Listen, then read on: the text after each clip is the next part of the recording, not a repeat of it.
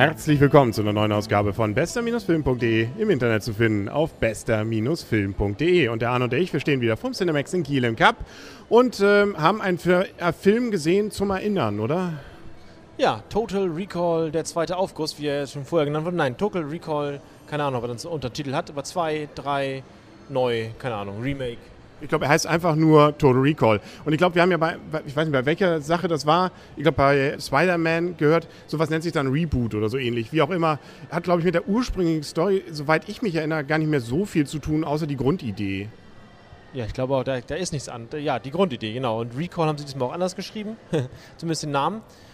Es spielt nicht auf dem Mars, ja, es spielt auf der Erde und ist auch ganz anders, ja, irgendwie anders.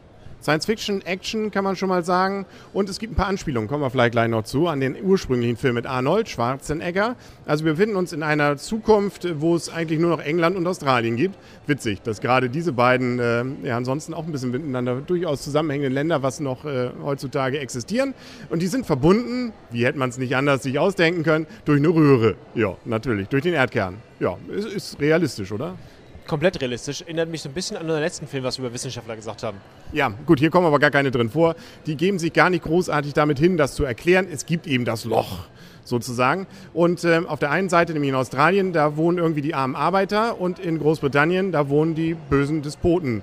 Und irgendwie gibt es da Streit zwischen den beiden. Und es gibt irgendwelche Anschläge und wir haben einen Hauptdarsteller, der ja eigentlich ein ganz normales Arbeiterleben führt und dann in ähm, eine Institution geht, und da kommt nämlich dieser Name auch her, die verspricht süße Träume, pflanzt einem irgendwelche Ideen ein. Da geht er hin, weil er sich mal was Gutes gönnen will und irgendwie geht dann alles schief. Ja, dann ist alles nicht mehr so wie vorher das Ganze, seine, seine gut aussehende Frau ist irgendwie nicht mehr, ist ein bisschen böse auf ihn, dann kriegt er eine andere gut aussehende, die, die eigentlich hätte ein bisschen, eigentlich immer noch besser aussieht in Lack und Leder, finde ich ja, nicht? Äh, Kate Beckinsale, das Lack und Leder steht ja immer noch besser, finde ich. Ja, ich bin aber, muss ich jetzt ehrlich gestehen, eher von Jessica Biel so ein Fan. Aber nun gut, das ist äh, jedem seine Frau, ne? Ja, Jessica Biel hat auf jeden Fall eine coole Rolle gespielt, das muss man schon sagen. Eiskalt und äh, auch wieder ganz anders, das war schon, das war gut gemacht. Also das, eiskalt?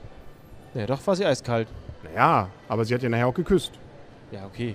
Ja, egal. Also gute Frauen. Ja, und ein Hauptdarsteller hier gespielt von Colin Farrell. Den haben wir, glaube ich, hier und da auch schon mal gehört. Übrigens, was ich auch nicht wusste, die Geschichte hier, in die das spielt, das ist von Philip Cape Dick. Das ist eine Kurzgeschichte, der hat auch Blade Runner gemacht und Minority Report. Diese ganze Setting hat mich auch so ein bisschen an Blade Runner erinnert. Ja, genau, Blade Runner. Die Kolonie hauptsächlich inspiriert von Japan, China, sowas in der Art, möchte ich sagen. Das, das ist sicherlich so ein bisschen auch noch äh, ja, Erinnerungen in den alten Filmen. Und es tropft immer überall ja, und es ist Wasser ja. und genau, also das hat ein bisschen, da hat man glaube ich gleich mal die alten äh, Kulissen einfach wiederverwenden können. Ja, wie gesagt, also er lebt sich jetzt da plötzlich in einer neuen Rolle ein und das, was beim ursprünglichen Film sicherlich jetzt auch noch ein großer Reiz war, so ein bisschen dieses Spiel mit, ja, ist es jetzt nur geträumt, was das ist, weil er wünscht sich ja nun gerade ein Geheimagent zu werden, oder ist das Ganze nun doch die Realität? Davon finde ich, ist hier eigentlich relativ klar am Anfang, wie es ist, oder? Kommt man da wirklich ins Grübeln? Ich glaube ins Grübeln nicht, aber es wird da schon ganz nett gespielt. Wenn ich nur die Szene erinnere, die fand ich mit am besten, ähm, wo der Harry da auf ihn zukommt. Ja, wir wollen nicht zu viel erzählen. Nein, nein aber das war die mit, finde ich, die interessanteste Szene eigentlich. Ja, es gibt da eine Szene, genau. Und äh, auch ansonsten, also eigentlich eine Aneinanderreihung von viel Action. Genau, mit ein, mit ein paar logischen Brüchen, möchte ich mal behaupten, die mich ein klein wenig gestört haben, wo ich dachte, na, der Rebellenanführer ist ein, ist ein Philosoph. Was macht er auf dem Posten? Zum Beispiel. Aber, ähm, und also ich, ich, ich fand es ein bisschen unlogisch insgesamt, aber egal. Ja, gut, aber viel Action. Und also insbesondere die Verfolgungsjachten, so mit schwebenden Autos und so. Gut, hat man natürlich bei anderen Science-Fiction-Filmen auch schon gesehen. Aber äh, sozusagen eine Lösung, wie sie hier wieder freikommen und sich dann da noch äh, auf den Boden retten, fand ich ganz nett gemacht. Hat man allerdings im Trailer auch schon gesehen. Ja, der war gut, das gut gemacht. Auch dieses, ja, dieses mit Spiel mit der Technik, möchte ich sagen. Ja. Nö, macht auch Spaß. Ist 2D gewesen, also kein 3D, muss man keine Panik haben, nicht? Einfach normal ins Kino gehen, muss man keine Brille für aufsetzen. Ist ja auch ganz schön, nicht? Ja, also so gesehen, ein paar Anspielungen ist mir aufgefallen an den ähm, ursprünglichen Film. Den habe ich lange nicht mehr gesehen, aber ein paar Sachen sind mir wieder aufgefallen. Zum Beispiel die Frau mit den drei Brüsten. Ja, genau. Das, äh, ja, das und es gibt noch eine Szene bei einer Flughafenkontrolle, äh, wo zwei hintereinander sind und die vorne ist so eine alte, wappelige Frau.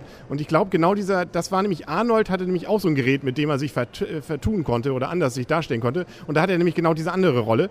Äh, jetzt haben wir einen kleinen Gag verraten, aber das ist, glaube ich, nicht schlimm. Aber das waren so ein paar Anspielungen, hat man da. Äh, das war es aber auch. Irgendwo wird auch mal der Mars erwähnt. Hm, okay. Er wollte immer mal hin, hat er gesagt. Genau, toll. Hm? Gut, ansonsten sehr eigenständiger Film und äh, man tut sich nichts, wenn man den alten schon mal gesehen hat. Und die Kritiken waren ja teilweise ziemlich schlecht. Ich habe ein paar mittelmäßige, aber zum Beispiel der Spiegel hat es ja völlig zerrissen, den Film. Ähm, ich muss aber gestehen, ich weiß nicht warum. Ja, er ist halt einfach straight, ne? also das muss man schon sagen. Das ist einfach, ähm, das geht von vorne bis hinten relativ ohne, ohne Zwischenwege, ohne, ohne Seite, ohne Seitwärtstritt sozusagen, einfach geradeaus. Ja, und? Stehen wir ja drauf, oder? Ja, das stehen wir drauf. Deswegen geben wir ein paar Punkte, du darfst anfangen. 7,5. Ja, also irgendwie meine Richtung auch. Ich finde mich gut unterhalten, von vorn bis hinten, keine Langeweile, alles ähm, wirklich spannend, nett ähm, und äh, tolle Action und nichts, was man jetzt, glaube ich, doch wieder ein Film ist, an den man sich noch in äh, zwei, drei Jahren erinnert. Total Recall ist, glaube ich, also da ist mir noch diese Endszene von dem ursprünglichen Film im Gedächtnis geblieben, wo er diese Maske da abnimmt von dem... Die Scheibe zerbricht. Genau, und der dann einfach so ähm, platzt. Ich weiß immer noch nicht, ob das physikalisch so richtig war, aber pff, egal. Hier fliegen wir auch durch den Erdkern. ja, genau, das, das toppt das auch. Ja. Wobei das auch ein bisschen, äh, zumindest da kommt ein bisschen Physik rein. Äh, sozusagen eine Lösung und ein Kampf baut auch darauf auf, dass da besondere physikalische Phänomene im Erdkern herrschen. Nie da gewesen? Nie da gewesen, das glaube ich nicht.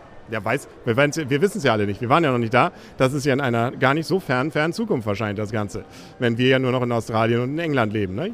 Gut, haben sie wenigstens nicht das Problem, dass sie alle links fahren müssen. Haben sie immerhin Glück gehabt, alle.